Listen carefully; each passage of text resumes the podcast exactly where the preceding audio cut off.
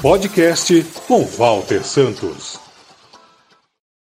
O anúncio da desapropriação do prédio do Colégio Nossa Senhora das Neves no centro histórico de João Pessoa, por ato do governador João Azevedo, já tomou o mundo com repercussão em diversas partes do país e até de Lisboa, capital de Portugal.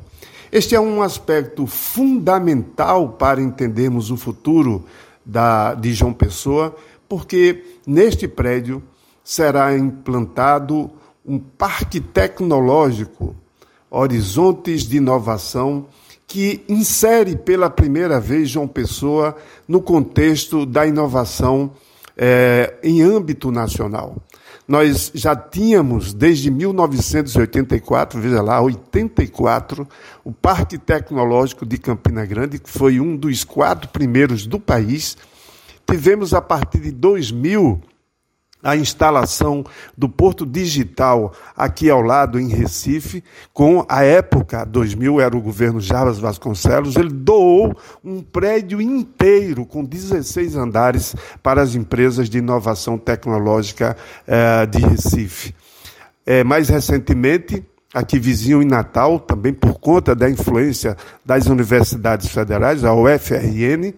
eh, foi criado eh, o Metrópole Digital, significa dizer que João Pessoa estava, como ainda está, fora desse circuito de altíssima importância para o universo é, do desenvolvimento, é, que não há como mais deixar de inserir o elemento digital, o elemento da tecnologia,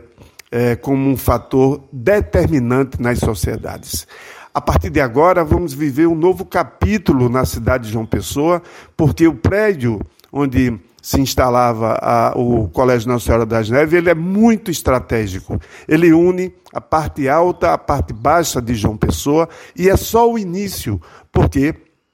pelas articulações em curso, existem muitos outros investimentos projetados para o Centro Histórico de João Pessoa, depois dessa aliança entre a Prefeitura, o prefeito Cícero Lucena e o governo, através do governador João Azevedo. Este é um fato de extraordinária importância que nos faz retomar esse, essa análise, essa projeção, porque tudo será diferente quando começar a instalação do parque tecnológico.